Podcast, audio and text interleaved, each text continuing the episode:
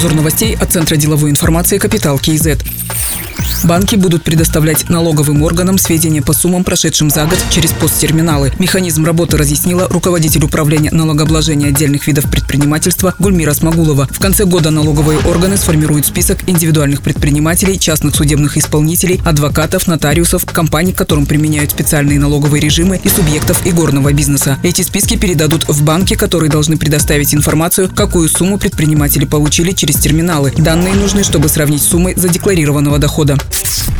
Акимат Алматы получил полномочия разработать и утвердить правила по оформлению и застройке города. Такая норма внесена в закон об особом статусе города Алматы. Также будут воедино собраны элементы благоустройства, озеленения, освещения. Разработают и правила об установке нестационарных объектов торговли. Основные принципы – это отсутствие поблизости похожих торговых точек, не портить архитектурный облик, не мешать пешеходам и транспорту. Бизнес получит решение по дизайну и оформлению первых этажей, если помещение находится в жилом или административном здании, по оформлению входной группы и территории. Это позволит предпринимателю сэкономить время на согласование согласования эскизных проектов, пояснил заместитель Акима Мухит Азербаев.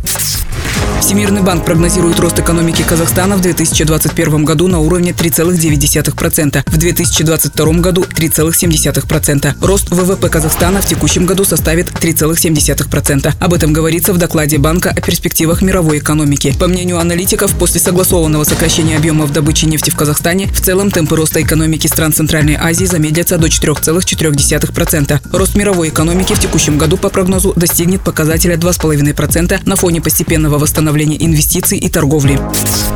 HeadHunter представил список высокооплачиваемых профессиональных областей. В Казахстане первую строчку традиционно занимают руководители. Максимальная заработная плата в этой области составила 1 миллион 300 тысяч тенге. На втором месте сфера добычи сырья. Здесь максимальная зарплата составила почти 970 тысяч тенге. Замыкают тройку лидеров информационные технологии, интернет-телеком и область медицины и фармацевтики. Заработной платы примерно 727,5 тысяч тенге.